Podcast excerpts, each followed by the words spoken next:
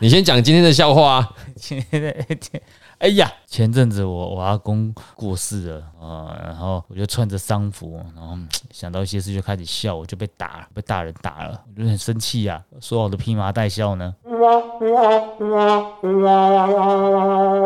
好，这个笑话你想多久？这笑话是最最近用了一阵子，蛮难笑的。欢迎收听《东邪西毒》，陪你轻松聊完一本书。我是 Eric。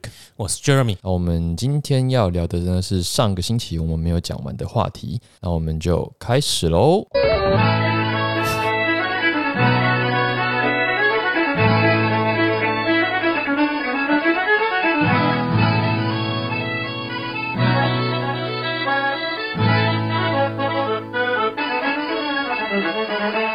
那美国的两性战争从男性杀母走到女性杀夫，只剩下一步路还没走到，因为这些好莱坞的编剧也没有其他梗了啦，哦，所以势必要以女性杀父作为结尾啊，因为没人可以杀了嘛，所以从根基去动摇父权，表现在作品上就是指控爸爸是衣冠禽兽，禽兽，男性杀父呢，是在心理上要扫除父亲的权威，建立自己的领域。那美国的文化呢，也灌输父子之间的竞争观念，而男性杀母呢，则更关系到男性的人格生成长。而杀母不成的焦虑呢，远比杀母更可怕。那很有可能是每个男孩都有一部分的妈宝成分难以去除，毕竟就是只是个孩子而已嘛。那没杀母呢，还有性别混淆的疑虑，而美国女性呢，六零年代以前呢，都是以妈妈为女性的角色模范。那既然母女都是家庭主妇，那就无所谓超不超越、杀不杀的问题。那以美国的文化逻辑来看呢，就等于是没有成长的儿童，也等于东方人。我们前面有讲过了。就是美国人看东方就觉得我没成长。哇哦那六零年代之后呢，要确认女人的认同呢，他们就要先杀掉家庭主妇这个象征女性等于妈妈的角色。这个也配合着当代的历史啦，因为大量的的女性进入职场遇到歧视嘛，这有很多的问题在那个年代交错。那美国式的人格呢，必须全力的建立个人领域的文化呢，使得女性的成长就必须铲除掉一切阻碍她的势力，所以必须干掉在现实生活中可能阻碍他们继续往上爬的同辈。那这个剧情呢，就是杀夫，但是这个夫权呐、他要干掉这个夫权同辈的背后势力呢，其实是父权社会形成的整个体制和意识。所以女权杀到这边呢，势必就是要挑战父权，就是他要杀父。那就像先前提到的，这整个符号照搬过来的结果呢，会形成有趣的现象。男性杀母是为了防范男性的女性化、太监化和变成 gay，不断的克服妈妈、克服女人，以证明自己的雄风，建立这个性别角色。可是女性该杀的对象呢，却是手腕高明的、很有办法的 lady killer，就是杀女性的，呃，应该说对于女性很有手腕、很有方法的 Michael。或者呢，或者呢，就是性变态的强奸犯，或者呢，两者合一。总而言之，说让你自己失控，把你的权利让出去，或让你没办法控制局面的人高佳宇的前男友，挺变态的。啊。所以呢，在这种情况下，要怎样用一样的概念去杀父呢？所以你就必须先变成被害人，变态回去哦，你先变被害人，你才有办法去指控，包括爸爸在内的男性都是强奸和性罪犯。啊，所以，哎、如果你不讲下去的话，我在这边就开始觉得女生说那些东西就是创造让自己变成被害人呢、你看我，你是不是想干我？我被你性骚扰了。嗯，做做捷运的时候，对不对？被问问可以要你的 Instagram 吗？他性骚扰我，你说是拍肩膀那个吧？对，他在问他要不要可不可以加 Instagram 啊？所以所有这些指控就是为了让女性成为被害人。你们自己要让自己当被害人的是吗？#hashtag 小太阳杀猪我，是问号，你是在模仿贺问号龙吧？吗？没有，我没有那么女杀猪。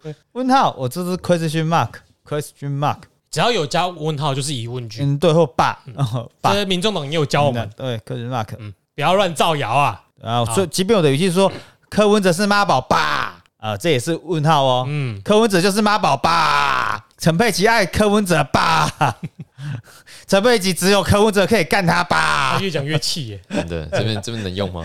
一九五七年的时候，一五七啊，一九五七年的时候啊，这个美国国会通过一个法案，叫做《虐待儿童防止与治疗法案》。这个时候呢，女权运动呢发现，动摇父权最有效的方法呢，就是咬定男性都是强奸犯的前提上，说爸爸也是强奸犯，女儿都难逃魔爪。在此之前呢，许多案件都是难以定罪啊，或者是因为家丑不可外扬的关系嘛，所以呃，事实上的确啦，加害者多数都是男性长辈居多啦。因为他力量最强嘛。对啊，有一些如果在外面他有一些委屈或者是什么，他回来乱发泄，的确很多加害者都是这一种的。嗯，所以呢，往这个方向着手的确是最有效的手段。所以时至今天呢、我们呢仍然可以发现许多成年人表示他小时候曾经被家中的长辈侵犯的经验。最近这一两年最有名的就是布兰妮啦，嗯他跟他爸爸的关系嗯，就是有变成蛮重要的新闻。那这样的情况呢，其实显示的是社会的进步，但是演变成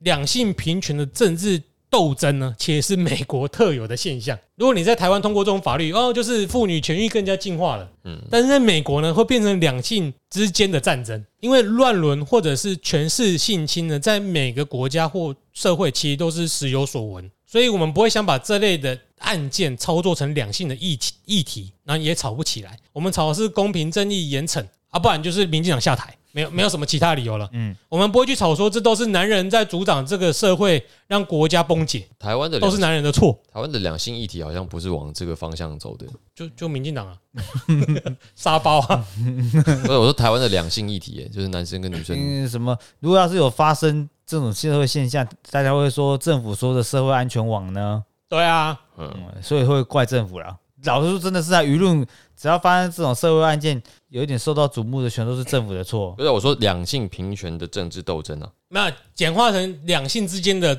政治斗争、两性战争。哦，嗯，我们台湾有特别讨论这个议题吗两性的问题好像通常都只有情感面的吧？就战男女都是战情感？A，A 啊，付钱啊，回收啊几，栋房子、几栋车子啊，聘是在金啊，哎，嫁娶啊。通常都是这种吧。我们在讨论的是权利，嗯他们在讨论的是权利。你你肯定要我们是，我们是 right，他们是 power。哎嗯，OK，我们是要有那个要有力呀，对，哎，不要用力呀。就他们要要的是那个我要在上面，对，就是台湾吵不起来。民进党下台啊，哎，台湾吵不起，所以在美国的这种文化脉络之中呢，就会直接讲我们之前所介绍的那那一套脉络，就是妈妈造成儿子心理变态，那直接改造成父亲造成女儿心理变态的新题材作品。一九八七年的《Black Widow》不是不是前诺不是 Natasha，哦，是刚好这电影就叫《Black Widow》了。嗯，这故事呢是一位国税局的女官员发现有一名女子专门和老男人结婚，然后一直不断的继承遗产，就像大陆新娘一样。嗯，哦。那这个女官员呢，因为已有爸爸的问题，所以好像知道内情并不单纯，就去调查这件事情，就是他跟他爸之间的问题啊，所以他察觉这个现象怪怪的。那结果呢，这名大陆新娘呢，她跑去跟这个新娘交了朋友哦，啊，然后在她要对新的对象下手的时候呢，就逮捕她。这两个女人的差别就是一个是思想的呃思想的侏儒，一个是行动的巨人，因为两个都 都被爸爸影响嘛。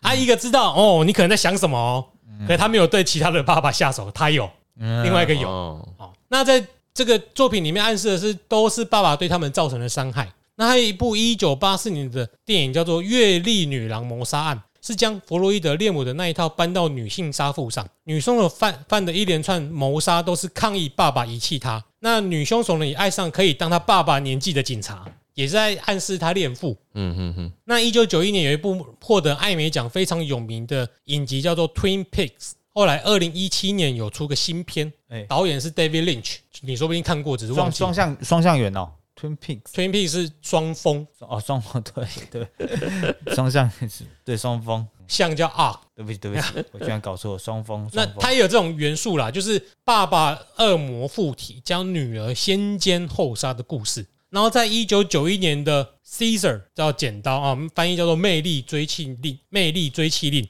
这部电影呢，我现在会讲一下它的内容，可是不重要，因为它的女主角叫沙朗史东，那个年代肯定是值得一看的。嗯嗯，我刚刚本来想要找电影，然后一找图片就全部出都是剪刀。魅要要打魅力追妻令，魅魅力的魅是女女女字旁的魅。那这个说的是一名女子心理有问题，无法跟男人发生关系，而且在家中呢收藏了一堆的剪刀，嗯所以叫 Caesar。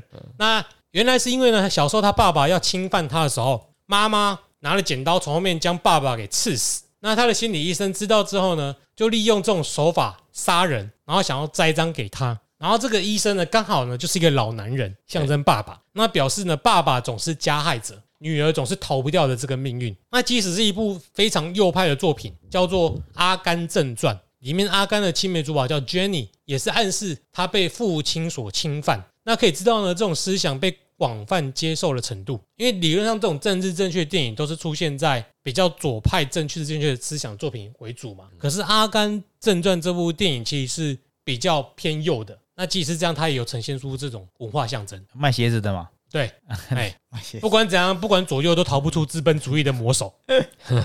就跟查的一样。那一九 一九九二年的时候，有一部作品叫做《Basic Instinct》，Instinct，呃，基本的冲动。就是肚子饿、你猜猜翻译是什么？很有名。激动，我们先讲完好了。这部电影就是就像控制一样，女主角她全面掌握了情节，她同时是一名作家，所以她的杀人方法会刚好出现在小说里面。其实故事的最后，你也不知道她到底是真的凶手还是假的凶手。毛利侦探事务所，靠呀！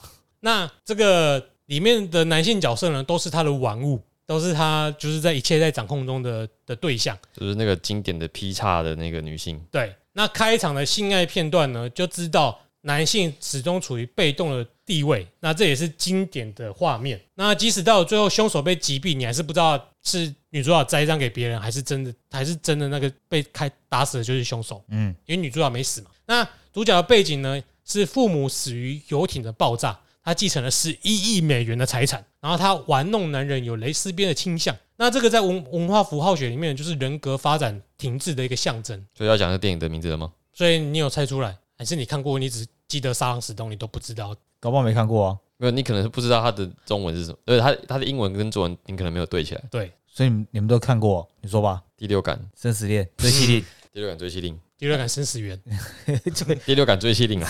那太我太年轻了啦，我太小了，这部片，就是你单纯看女主角的角度来说，不论在什么时候看都不错。对啊，剧情不是不是最重要的，不是最重要的。也只有这种无聊的鸡哥才会再去注意这些脉络啊。他一定有一阵子沉迷于这种肉片，没有那个年代，你看他一下看香港，一下看这个的，对啊，他青春吧，嗯他很青春，搞不好我们刚才说的那什么赤裸羔羊啊，什么什么，他都看过，好不好？嗯，他只是觉得不太符合。他只是不好意思写出注意那部制服，他汪汪都写出来了，还好吧？呃，因为没漏点，他没有看完，他就不能够写。哦吼哦吼，哦可能有漏点，我印象是有了，他只看漏点的但，我什么都不记得了。这种片谁记得啊？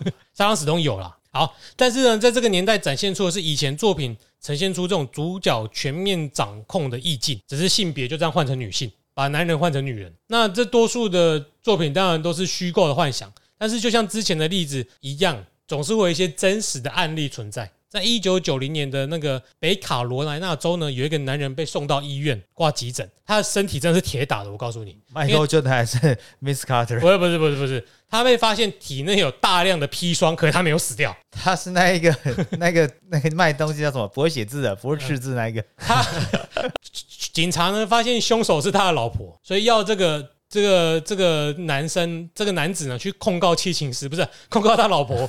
可是因为他说他太爱他的老婆，所以他不肯去控告他老婆。后来警方呢就把他老婆一九八六年死亡的前任男友尸体挖出来，发现里面有大量的砒霜残留。跟他有过亲近关系的男人呢，体内都有砒霜的成分。范富七情事，他一个应该是后来是买到中国制的吧？唯一不读的砒霜就是砒霜。所以他其实搞不好那间店有进这么多货，只是说被他带走。，对你只进了几斤什么，后来可是却有几斤。谁记得？我以为你会记得哎、呃我太那个，我我老婆也记得，可是她不在这。那七情师下次来录音了，七情师。我们要先准备那个夹手指头的那个。呃，七情事来了，就表示小太阳死了哎、。他啊刚好有啊，已经生出来了，不然刚好有身孕 但 啊，你要办皇帝吗？你会生病哦。啊，甚至他甚至这个女人的爸爸的死因也被怀疑，可是因为年代太久远了，过了追溯期，然后人证物证也都不够了，所以就没有被起诉，只是怀疑。嗯，就即使你体内有砒霜，你也不能说他下的了。那一九九三年的时候呢，被拍成电视剧的《黑寡妇谋杀案》冒号 Branch Taylor Moore 的故事。哎，这个电视剧里面呢，他对前后任男友都很体贴，可是呢，在电视剧总再加上这些当代流行的杀夫啊、杀父的符号那个时，候真的很流行哦，就是都会有这些呃很明显的东西出来。其实我觉得到当代也有，因为我觉得已经内化了，哦，只是说你这个年代流行的是什么，哪一个特别多，嗯那另外一边也会有。你说像一九九三也一定会有沙姆的符号，嗯只是他不是那部作品要表述的，他就会放少一点。嗯那有一幕是在抗议上司骚扰女下属，那他抱怨上司呢会让人想起他的爸爸。那在这部剧中呢，会有一个重复出现的画面，是在他的心灵创伤发作的时候呢，PTSD 发作的时候，就是小时候的他被爸爸拖入树林中，对，那树林中呢有另外的男人在等待着嗯，他进来，所以到底发生什么事呢？都是在明示，这个大家都应该都知道。呃，谈到现在呢，我们不禁要想，究竟是美国社会特别容易发生这种问题，还是美国都能够面对这类问题？因为在东方的社会，尤其是当代才开始发现这些问题。那在以往是不是被搓掉的居多？我觉得搓掉的居多，尤其日本啊，嗯，就是没有讲而已啦，对，对啊，因为怕受害者讲出来怕丢脸。然后家丑不可外扬啊，对，种种的。那我想到最近的案例就是居人这件事情，巨人是什么？就是你知道居人的事情吗？小太阳，知道你可以大概的对 Eric 说一下吗？有一个黄姓老师长期利用对女学生呃的关心关爱，然后再呃利用一些权势的压迫，让他跟同学之间断绝密切关系。是出现在巨人国小、国中、高中还是？居人国中自优班，哦，在台中而已嘛。对啊啊，然后因为用这个方法，他在那个学校里面可能疑似很大的可能性性侵害了不少女学生。然后，而且这学生不是离开高离开国中就还就没事，可能到高中、大学都还有机会被叫出来，对，嗯，然后他会用很多种手法，比方说，哦，这些男男、呃读书的时候不要谈恋爱啦，然后或者是跟男学生、跟女同学说，我，这男学生对你就只是想跟你谈情说爱啊，呃或者是怎么样，他只是想干你啊啊，我是真的在关心你啊。国中生是会想干谁呀、所以他关心的方式就是干他。对啊，你被我干，你就不会被其他人干了。他会带女生生去饭店吃大餐，送他东西。嗯，因为我有我们有个脱口秀的观众，刚好跟给这个老师教过，也是巨人自由班的。他可能有一些同学是深受其害，据说 A 女就是他的同学。有个出来指控的女生叫 A 女啊，哦现在陆陆续续出来指证的人加到四个人。我这个我好好像有一点印象，可是我你会没什么，印象，是因为我有点印象，但是我不知道是居人事件他。他很多时间都在地方新闻啊。对，因为这个新闻完全被论文给压过去，哦，然后加上，其实你自己去仔细去注意这件事，你会发现台中市政府在处理这件事情瑕疵很多。哦，讲一动做一动的教育局。对，嗯，好，这是我们就不多说了。可是我个人对于台中市政府的处理方式，嗯，就是不说什么妈妈嘛代表了。对啊，妈妈市长哎、怎么可能不同理心？对啊，嗯，你不要讲出去啦，好让咱要不后对啦。啊，我也当过女生啊，我以前当女生的时候不是也这样子吗？那是别部片吧？是哪一部片？那哪一部片？是麦特戴蒙、雷利斯考特那一部中古世纪的电影，哪一部？里面有一个女角被性骚扰，然后最后的决斗，哦对被性骚扰，然后那个她妈妈也跟大家说，我以前也是这样子啊，你以为呢？忍一忍就过去了。嗯，对啊，痛一痛就过了、啊，哎、搞不好不会痛哎、好，继续。没不会痛就会送，说到这里呢，其实我们的社会也受到女权意识的影响，真的。有出现杀夫作品，最能够直接让你想到呢，就是杀夫啦。李阳，嘿，哦哦，不是恶灵古堡，嗯，哎，是李阳，不是李阳，李阳是是李安的弟弟那个李阳吧？李阳是女的吧？女的啊哦北港香炉人人差。啊、那个李哎阳，对不起对不起，哎，在这个李阳的杀夫作品，其实我们可以发现其中的心理脉络是完全天差地别的。在李阳的作品中啊，对于丈夫对妻子的蹂躏和折磨写得很扎实，妻子的反抗实际上是不分性别都会出现的反击，就好像奴隶战争一样，你只要被压迫到顶点，你就会反抗。嗯，这仍然暗示了，只要男人对女人好一点，事情就不会这么严重。可是呢，美国女性的心理是，不管你对我多好，也不过是想控制我的手法。所以呢，我的心理应该实际上是不需要你的，而且要进一步的超越你，所以要把你干掉来证明我的人格心理是成长的。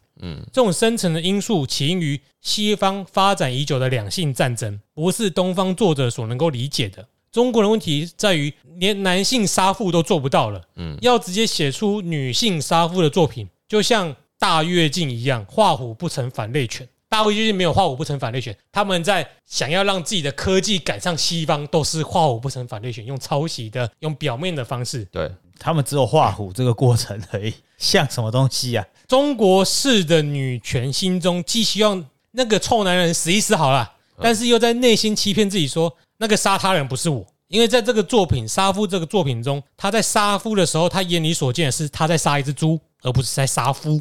哦，那这顶多只是积累已久的怨气发泄，完全没有心理人格成长的因素嗯，他只是杀猪，啊。这个书呢，我没看过，我不知道。哎，对，杀猪的是你哦。对啊，杀猪啊，原来杀猪是从这边来的，对乱讲，沙文主义的猪。那你有看过吗？没有，他上次说他有要看，他一直没看呢。哦，你不是要看北港香炉人人差，我有看没有啊？文件世界周报你就，看文件就好了啦。人家都癌症，你还在那边乱他哦，实在。不要再侮辱朝天宫了啦。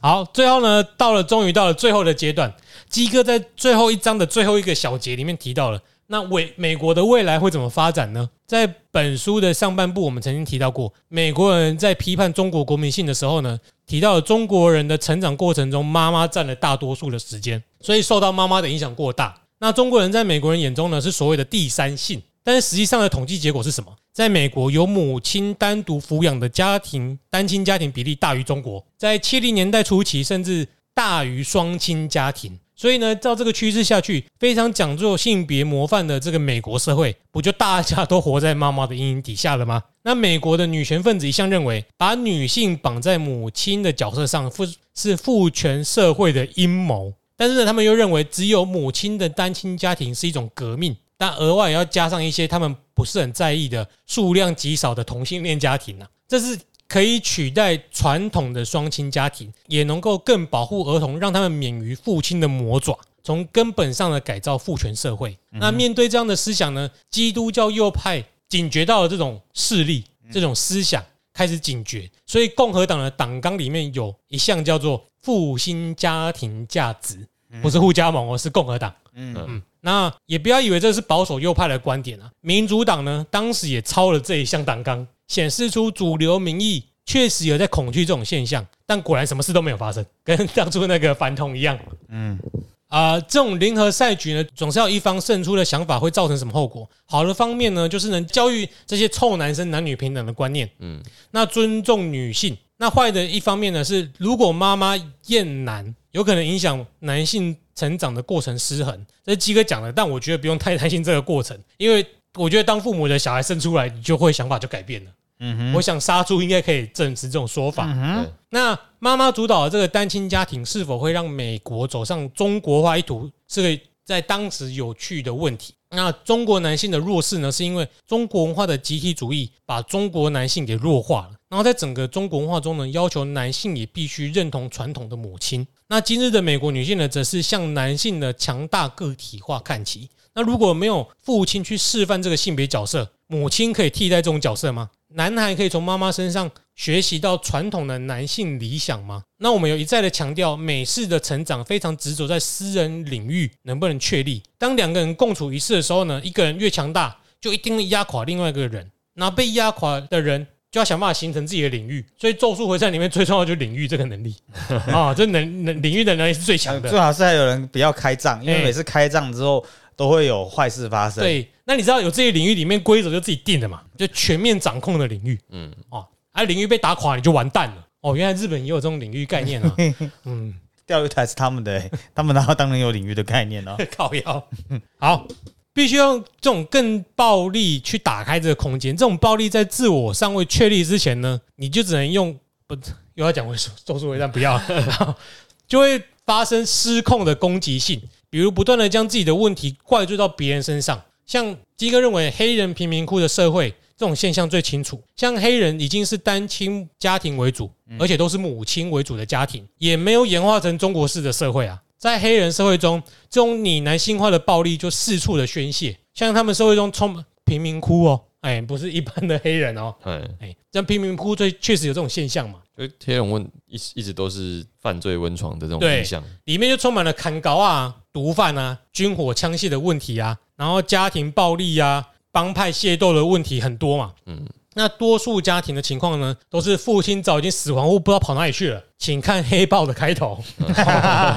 要第二集喽。所以该担心的是，这种情况是否会蔓延到美国其他的社群？这种把问题怪罪到其他人身上，就好像都是在讲妈宝了啊！其实不管是男性化或女性化，其实都是文化产品。像男性化说到底就是个理想，指的是社会价值和文化期待男性可以达到的样子，嗯，而不是男性都能够做到的那个样子。那实际上，真的能够达到这种理想的强者，毕竟是少数。每个人都崇尚是超人，可是超人就是只有一个。嗯哼，常用诉诸暴力去证明自己有达到这种理想的人，就堕入这种男性化的陷阱。所以他们会为了肯定自己的性别，去杀害其他的性别；肯定自己的肤色，去对其他种族施展暴力。因为其他的客观条件可能根本就是差不多的，嗯所以他只能从这一些方面去划清界限。像很多三 K 党人，他生活条件很低落，根本跟黑人差不多，所以他只好在这方面划清界限去杀黑人。这样他就会有点存在感了。他除了肤色以外，他分不出他跟黑人有什么不同，所以他就会做这种事情。不要再咒骂那些投给川普的白人了，哎，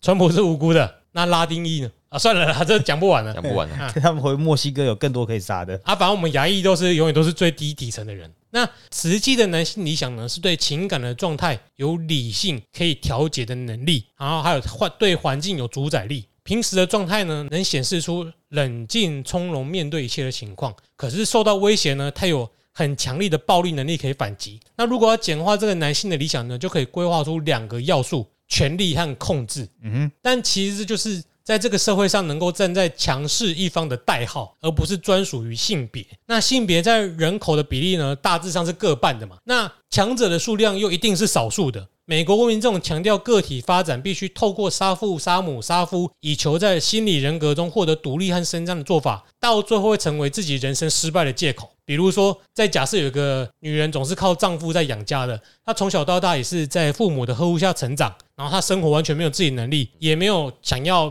自己创造一番事业的意图或企图。那她如果被攻击了，就可以用以下这些理由为自己开脱：身为女性，自我从未受到父母的重视与培养。求学的过程呢，自我也屡屡遭到师长的压迫；交往结婚则受到男朋友和老公的迫害，而不是根本就自己懒惰不想努力。反过来说呢，吃软饭的男人也会把这种理由外包给妈妈、妻子，其他人都帮他打点好了，是他们害我这么懦弱无能的。哦，柯文哲还没有他讲是雅斯伯格症害他的哎。对，好，那过度的强调必须全面掌控环境的联合赛局，造成一定会有赢家和输家。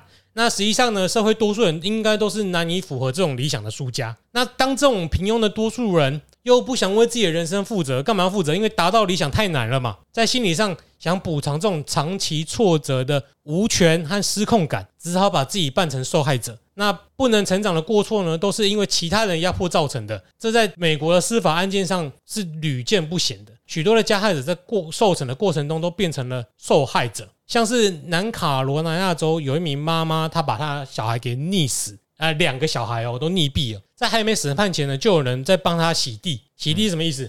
洗白吗？哎，对我只是用了内地用语。中文字啊，中文用语我想说学习一下 Eric，可是刚刚忘记模仿了啊。人家怎么帮他洗白？一个母亲不可能做出这种骇人听闻的事情，多半是在童年的时候被爸爸性侵。那其实他也是个受害者了。嗯，在当代不是嗯，啊，所以有本书专门在指责美国这种国民性的堕落。这本书的名称呢叫做《全国都是受害者》。这个是反串吧？这才是反串吧？那来说出这种情况的普遍性，还有一个案例是有一个 FBI 的人员啊、呃有一个 FBI 的公务员，哎、不是不用公务员，反正他们公务员跟一般的企业都一样啦，不用考试进去就好了，进去就可以一路到，就是有人雇佣就好了，不用一路到你，你也是随时就被 fire 啊，如果你啊不行就是这种。fire，探员会被 fire 的。对，看那个 Mind Hunter，哎那个那个时候比较容易 fire 吧？哎，那个时候工作感觉很好找哎，没有在被 fire 了，还可以有别的工作可以找，嗯我，觉得啦，没有一定是错觉，因为很多人是生活很辛苦的。看你的工作方那个职位。那有有一名 FBI 的人员呢，他拿了公费去赌博，输了两千块美金，在当代哦，他被解雇了。就你知道吗？他上诉法院去告 FBI，还胜诉。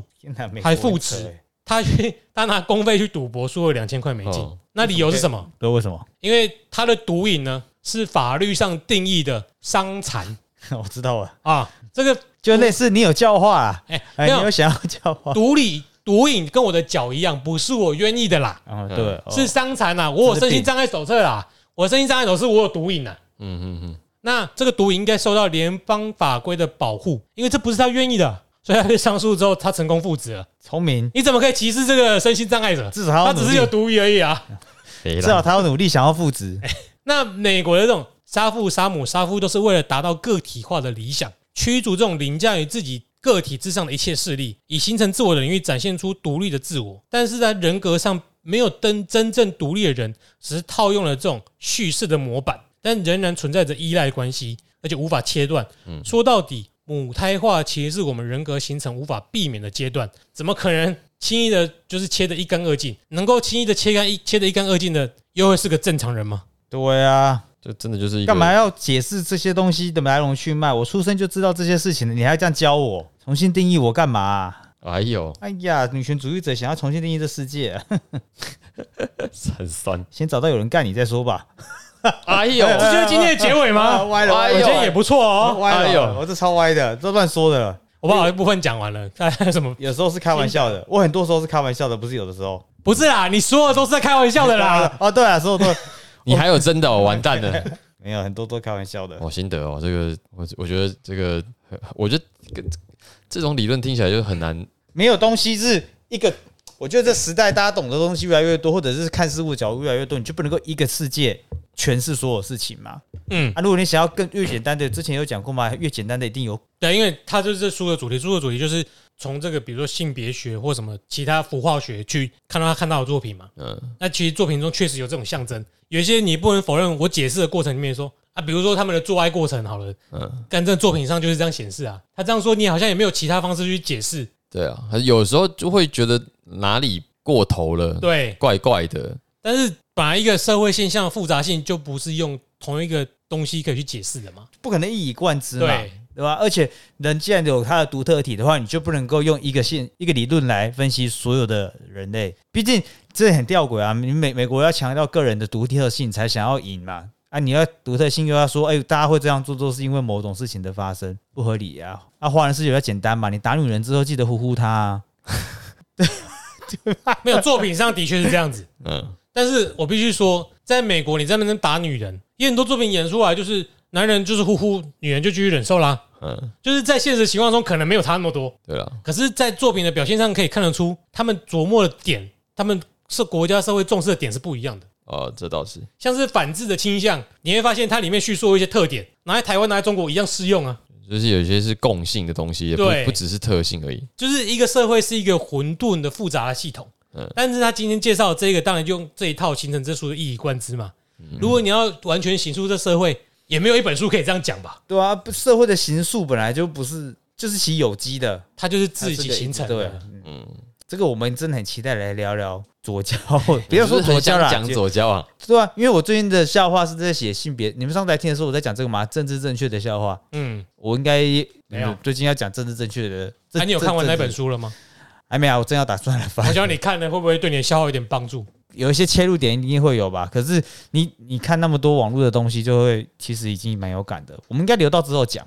我们在这里埋一个彩蛋嘛。啊，你那个女女浩克刚后来被我中断没讲，不就是你刚刚讲的那种，就是当女性不只是拥有智慧，嗯，她同时还拥有力量，那是一个什么状态啊？就是你什么都想要有嘛就。是设定你还没有发现女浩克她有时候还可以恢复成美艳的外表呢？她即便有女浩克的形象，她还是瘦小的，不是那么像传统浩克一样的那么大只呢。想变就变啊！贪心，什么都要有，这就是什么现代女生。哎呦，没有了，真的也是在说笑哦。我们这个娱乐性节目，很正经的说，作品本来就是呈现出理想要达到的境界啦。嗯，啊，理想跟现实就是差很多的啦。你去美国一趟都会发现，干路上都胖子啊，妈的！对啊，呃，这个是他们所反映出来。我觉得这个，因为台湾的，我觉得台湾的基调基本上还是一个比较善待舆论上善待女性啊，现实不一定啊。对，舆论上还是比较善待这个。我觉得不一定啊。大大方向，我听到的，我至少我我的我听到的大方向是这样子啊。我有看想过有没有可能是，与其就是从善如流的人，然后想要特立独行发表言论的人，比较会被看见，就跟产品使用的副品很容易被看见，但是好评很少会被发现，所以我们会利用你来招黑啊。嗯有可能。到底为什么每次要找这个人出来讲一些五四三？就是为什么录未断奶一定要找他啊？现在也不用再忍受啦，已经讲完了 整本。对啊，不过这个就是呃，只是某一种看法啦，也不一定是就是能够完全解释。但是这种特色是真的。嗯，那我相信你们如果之后再看好莱坞作品，也应该能够抓到其中一些文化符号了。嗯，一定会，之后看你应该就蛮有感觉的。就也不晓得他们当初就这些编剧是不是有意的在操弄这些东西？但我会觉得无意之间就会先想到这些再来嗯，用就。是跟讲笑话一样，你要有一些刻板印象当做你创作的出发点呐、啊。拍片可能也有一些思维是那、有些用的好，有些用的不好。像我们今今天一开始讲那个台北女子图鉴的时候，我就觉得那个已经是不符合我们的时代的的意向了嘛。嗯什么到台北是一种这个憧憬，一种追求，这是什么？谁现在是哪一个孩子还在那边憧憬要去台北？你以为是林强的时代吗？好笑哎、对啊，我要被唱啊，来怕怕边对啊，就是那个那个年代，你去讲说大家对台北有憧憬，那很合理啊。那毕竟就是一个去台北能赚到钱，因为大家都穷嘛。那你现在这社会都均富的差不多了，现在是要去台积电打拼的时代，呃，对。啊，不然就是因为台北市人口是外移的，你要改你要改成我要去新北打拼吧。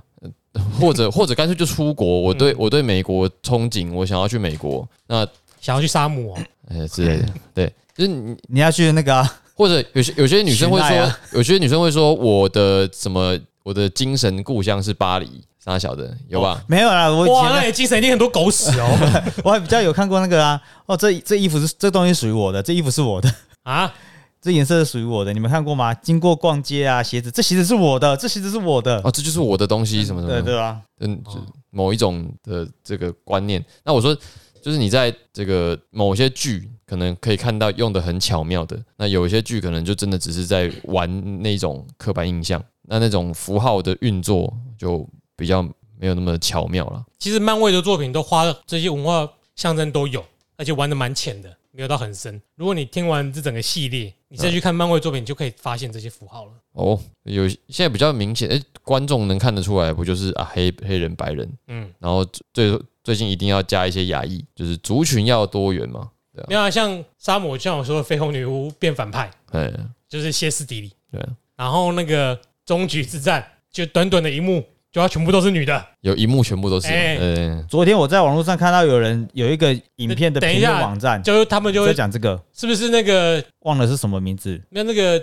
Captain Marvel 自己就说，他觉得那一幕也是蛮奇对啊，怪。他写的什么备受赞誉的一幕，我想说太扯了，从来没有一个人说这一幕是赞誉的，所有我听过的人都说这一幕是做作是假的。而且 Captain Marvel 并不需要你们帮他、啊，对啊，所以你他们怎么会？他其实就是最不被他没有很自很爱卖弄女权的一个真女性，他红是因为那部《地下室养小孩子》的一部电影嘛，他一开始从布莱利拉布莱布利拉森就是不他怎么翻译？布莱利拉森或怎样，他红是因为他的演技红的，所以根本从头到尾都没有用过什么女性优势。结果他在这个漫威套路里面却必须这样做，那，他也因为很没有用他的女性优势，他比较不符合主主流，在漫威其实还蛮还蛮辛苦的。嗯，啊，就这样啊，反正就是在从各种影视作品去发现这些东西，大概是这样。好烂的结尾，反正听完这一个系列之后，你真的会学习到一些有色眼镜嗯，看起来真的是特别有趣啊。对，那个有色眼镜，我们常说不要不要用有色眼镜看别人，但是讲这个话之前，先了解一下有色眼镜长什么样子啊，。这是真的就是有这种颜色嘛，因为也没办法，对不对？对啊，黑色这意识形态就是现实真的真的存在的啦。嗯，那我现在看已经都是很自然而然会套进去了。对那今天的节目就先到这里。OK，This is Jeremy，，I'm Sunny，我是 Eric，下次见，下次见，下次见。左脚左脚左脚。左脚 左脚。好闹哦。是左脚。他不是左脚，他同伴，他不是哦。